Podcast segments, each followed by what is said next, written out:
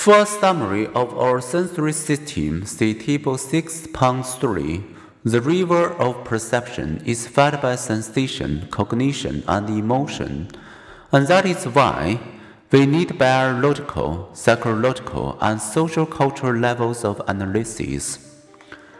If perception is a product of these three sources, what can we see about extrasensory perception, which claims that perception can occur apart from sensory input?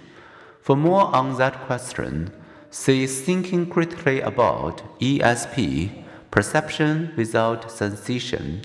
To feel awe, mystery, and a deep reverence for life, we need to look no further than our own perceptual system and its capacity for organizing formless nerve impulses into colorful sights, vivid sounds, and evocative smells.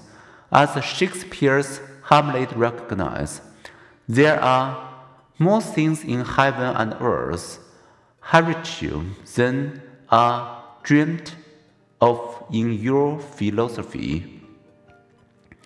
Within our ordinary sensory and perceptual experience lie much that is truly extraordinary, surely much more than has so far been dreamed of in our psychology.